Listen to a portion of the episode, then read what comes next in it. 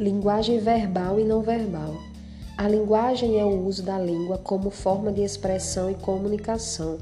Quando nos referimos à leitura de textos, a princípio temos a ideia de que o termo recai somente sobre um conjunto de palavras, faladas ou escritas.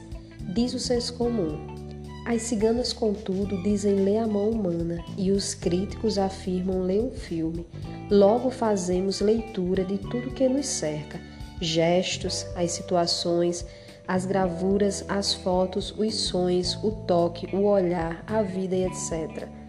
A maior atividade compreensiva de um texto acontece durante a leitura.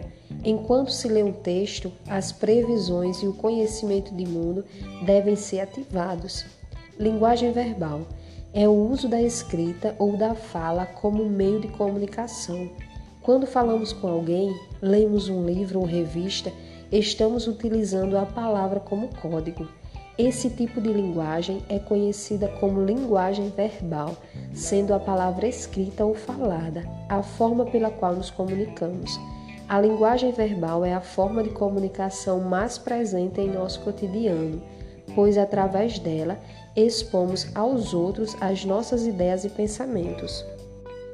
Linguagem não verbal é uma outra forma de comunicação em que o código utilizado é a simbologia.